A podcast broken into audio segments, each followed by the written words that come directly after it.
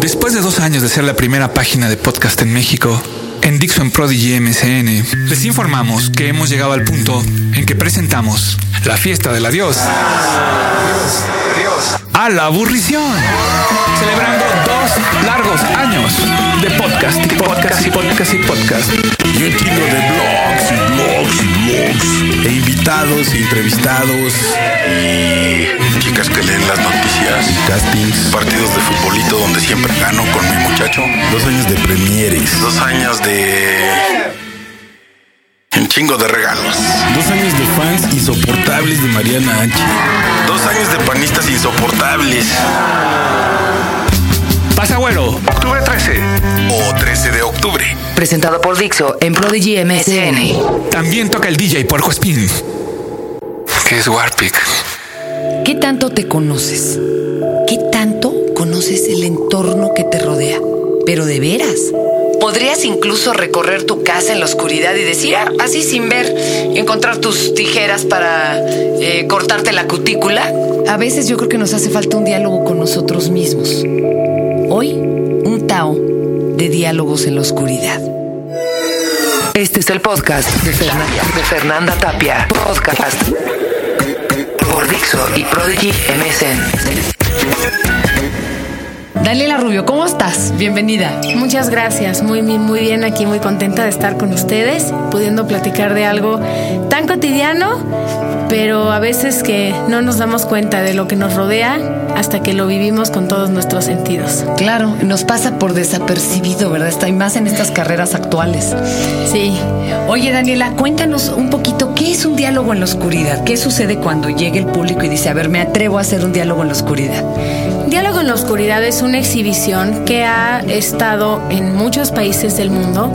Y, aquí que mismo ha se hecho trata- gira, ¿no? En Sí, México y en, México, pa- en la ciudad ha hecho gira en varios Incluso en. Monterrey también hay un diálogo en la oscuridad.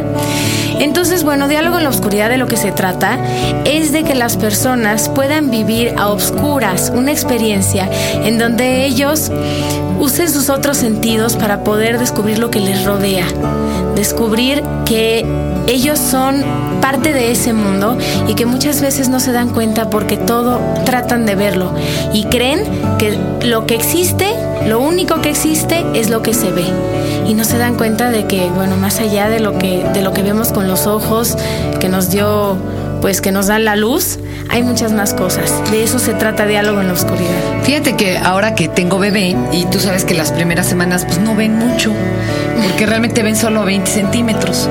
Sin embargo, están conscientes de todo lo que les rodea y huelen mucho y y perciben muchas otras cosas. Qué tristeza que después pondremos un solo sentido, ¿no? Exactamente. Los bebés todo lo tocan, todo lo huelen, como tú decías, y poco a poco nos vamos olvidando de esos sentidos que la vida nos dio. Y bueno, aparte de eso, diálogo es una experiencia en donde convives en grupos de ocho personas, a lo mejor las conoces, son tus cuates, a lo mejor no. Dejas de ver su cara, sino más bien te pones a pensar y a sentir lo que ellos llevan adentro. Y es muy bonito porque en muchos grupos pasa que nadie se conoce y salen siendo cuates de todo el mundo, no les da pena nada.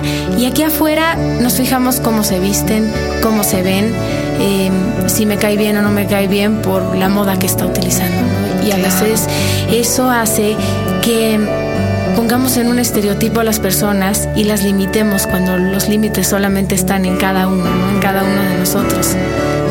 Pues no hay. Oye, eh, Daniela, cuéntame, tú en tu experiencia vivencial, ¿estuviste siempre consciente de eh, establecer con el mundo que te rodea todas estas otras formas de contacto? ¿O te las enseñó algún maestro? ¿Qué, ¿Cómo hiciste tú para revivir tu fortaleza en tus otros sentidos? Yo tengo discapacidad visual desde prácticamente después de nacer. Entonces mi entorno siempre se ha basado en todo lo que me rodea, en mi tacto, en el olfato, en el sentido del gusto, ¿no? Bueno, en ¿Para ti fue algo natural? Sí, sí, porque yo no perdí la vista. La vista, bueno, más bien sí, por un exceso de oxígeno en una incubadora, pero como tú decías, los bebés pues eh, empiezan a ver a partir de, de cierta edad. Entonces yo no recuerdo cómo es ese contacto visual con mi mundo. Sin embargo, no me hace falta, porque afortunadamente tenemos cinco sentidos, si no uno hubiera sido muy feo. Pero claro, ahí están los otros cuatro. Entonces, bueno, sí, hay mucha estimulación para un bebé que no ve. Necesitan pues que alguien les enseñe muchas cosas, que todos se los dejen tocar, que les permitan oler mucho, para que su, su relación con el mundo sea igual a la de todos los demás niños, ¿no? Y entonces eso fue lo que sucedió en mi caso. Y, cuéntame de, de, todos tus sentidos, eh, ¿no, ¿no has cometido el error que luego nosotros cometemos de recargarte más en alguno de ellos ahora? No sé, en el oído, en el... ¿En, cuál sientes tú que te recargas más? Yo creo que en todos. ¿Sí, sí te tienes que apoyar en todos? Sí, porque si te fijas nada más en uno, un solo sentido, pasan por desapercibidas muchas otras cosas, ¿no? Por ejemplo, yo cuando quiero localizar una panadería, no me acuerdo exactamente dónde está y no andan anunciando el pan. Bueno, pues lo vuelo. Voy y me acerco. Y sabes que ahí está la panadería. Un día mi hermana. O la cafetería. La cafetería. Un día mi hermana le dije, oye, quiero unas galletas. Y estábamos dentro de, de un centro comercial y me dice, vamos a hacer una prueba. Tú me vas a llevar hasta donde están las galletas y te las invito pues nada más como perrito, no iba yo oliendo, oliendo, oliendo hasta que llegamos a las galletas, no sé ni cómo llegué, pero llegué. Qué maravilla, qué maravilla.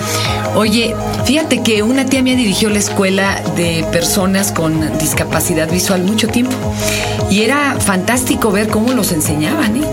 Y al grado de que, por ejemplo, una vez yo me acuerdo haber ido a visitar a una modista, me abrió su hijo y de entrada eh, me dirige su rostro y me dice, oiga, usted es la locutora. Y le dije, sí, ¿a poco tú eres mi radio escucha? Sí, yo la oigo. Esto ya pasó hace mucho tiempo. Me dice, venga, venga. Y pasamos a su sala, nos ofreció agua, todo. Y como hasta la, no sé, tres cuartos de hora que además llegó la mamá porque estaba, iba retrasada y todo, me dijo, no, es que mi hijo no ve. Hasta respingué. Dije, oiga, espéreme tantito. ¿Cómo que no ve? ¿No ve nada? No. Y el muchacho se desenvolvía, bueno, perfectamente. Estaba en una escuela especializada. Él sí había perdido la vista ya como hasta los 10 años. En ese momento tendría como 18. Y además estaba estudiando para ser abogado y también después quería cursar psicología. Pero tienen que aprender muchas cosas más que nosotros porque además no solo aprenden lo que nosotros aprendemos en la escuela, sino más cosas. Tú, por ejemplo, ¿qué tuviste que aprender más, Daniela? Todas las personas con discapacidad visual necesitamos aprender el sistema braille, que es muy importante para podernos comunicar, ¿no? Para poder escribir y leer. No, realmente no es difícil. Yo aprendí, obviamente como yo no perdí la vista, pues aprendí el ABC a la misma edad que cualquier bebé. Pero a mí me enseñaban las letras en braille y también me las enseñaban en tinta, en relieve. Entonces yo aprendí a escribir en, en tinta y en braille. Y bueno, pues empezamos a aprender orientación y movilidad que es importante para que tú te desenvuelvas bien en un entorno, pues, eh, totalmente desenvuelta en un entorno social, laboral, educativo, en cualquier lugar, ¿no? Entonces eh, nos dan, eh, bueno, el bastón blanco, que... tú no traes bastón, Daniela. No, yo traigo un perro guía. Maravillosa, Joy está aquí. Cualquier persona con discapacidad visual puede usar un perro guía, pero antes de eso necesitas aprender a usar bien tu bastón, todas las técnicas de movilidad que te da el bastón blanco, porque el perro guía, en efecto, son unos ojos pero tú al ver necesitas dirigir tus ojos. Claro, tú vas a saber, es como, es como si tú no tuvieras que tomar un curso de manejo para poder manejar un carro, ¿no? Todo el mundo se estrellaría. Así sucede con un perro guía. A pesar de ser seres inteligentes que se pueden aprender rutas y pueden llevarte a lo mejor a donde vas ya todos los días, pues ya ni le dices nada, ¿no? Nomás vas en automático pero si necesitas saber, pues ubicarte en las calles, saber dónde vas a cruzar, cómo llegar a la esquina, saber cuáles son las referencias táctiles, auditivas que te da, eh, pues ya cuando te vas acercando a donde ya no hay paredes a los lados, ¿no? Ya vas a llegar a la esquina, te enseñan a escuchar el tráfico. Y también otra parte muy importante de la rehabilitación o estimulación de una persona ciega son las actividades de la vida diaria. A mí me gusta mucho cocinar, por ejemplo. ¿Cómo crees? Sí. Qué maravilla. Sí, bueno, pues para tener una vida independiente necesitas aprender todas esas cosas. Qué bueno que ahora la tecnología ayuda un poquito más. ¿No? Por ejemplo, hasta en las computadoras, bueno, Claro. sí, es un gran apoyo. Fíjense que Canal 11 acaba de inaugurar toda una sección para personas con eh, alguna distinta discapacidad. Y bueno, pues esto eh, de veras nos dio mucho gusto, ¿no? Porque eh, siempre hace falta apoyo. La verdad, ¿tú qué sientes que le falta a esta ciudad para ser más amigable, más amable con las personas que tienen cualquier tipo de discapacidad? que nosotros como seres humanos, como mexicanos, empecemos a respetar más a nuestros semejantes, no nada más a las personas con discapacidad, sino a todos los que van por ahí en la calle. Y bueno, aprendiendo a respetar a todos, se incluye cualquier persona que tenga algo, una característica física que lo haga diferente. Algunos tienen el pelo pintado de negro, otros son gorditos, chaparritos, altos. Algunos no vemos, otros no escuchan. Pero somos todos seres humanos. Y si nos hacemos más conscientes de que todos pertenecemos a la misma especie, nos vamos a empezar a respetar más. Van a empezar a dejar de poner los coches en las rampas, en las esquinas. Se van a dejar de empezar a, a- de, perdona, empezar a dejar de pasar los saltos. Empezar a ser un poquito más conscientes de que hay personas que necesitamos ayudas especiales y que solamente con un poquito de paciencia y un poquito de tolerancia todos podemos convivir mejor en una ciudad como esta, ¿no? Faltan, obviamente tenemos muchas barreras físicas todavía, pero las más graves y yo creo que las más importantes son las sociales y culturales. Hay chavos que llegan a pedir trabajo con currículums excelentes, ¿no? Y simplemente no les dan el trabajo porque piensan que no pueden. O por su físico, o por lo que quieras. Es terrible, eso es terrible. Hay mucha discriminación todavía. Yo creo que eso es lo que a México todavía lo tiene en un punto más o menos bajo en lo que es pues el respeto y la inclusión de las personas con discapacidad en todos los ámbitos sociales y laborales, incluso educativos, ¿no? Pues ahí estamos, mi querida Daniela. ¿Nos quieres dejar de tarea algún ejercicio o reflexión de las que haces en tu diálogo en la oscuridad para que se la queden haciendo nuestros amigos? Es a mí me, aunque me gusta la tele, a mí me sigue emocionando más este asunto del habla porque es muy mágico.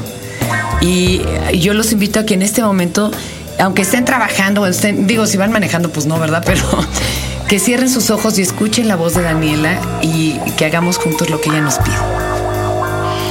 Yo lo único que les pediría antes de que continúen con su vida diaria, e incluso en cualquier momento, es que cierren sus ojos por un instante y sientan, sientan que tienen su cuerpo, sus otros sentidos están vivos. Para eso la vida nos lo dio, la naturaleza es maravillosa.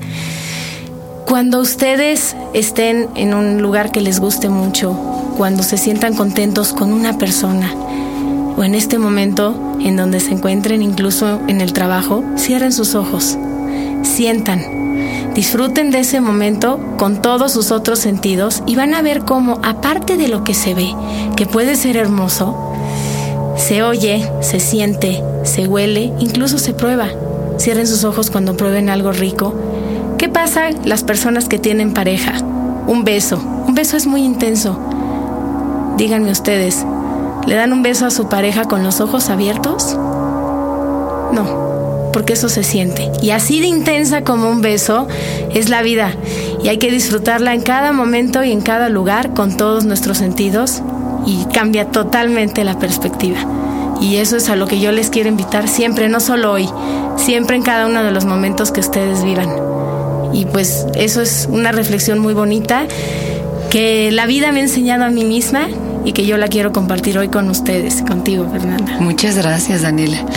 Así manténgase con sus ojos cerrados, pongan su mano en su corazón, siéntanlo y huela lo que les rodea, como te dices, escuchen hasta el ruido más lejano. Qué bonito.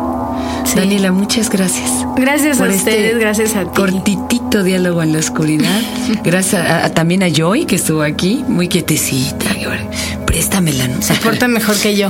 Y que mi bebé, ya te contaré. Gracias, Dani. Gracias a ti. Este fue el podcast de Fernanda, de Fernanda Tapia. Podcast por Dixo y Prodigy MSN.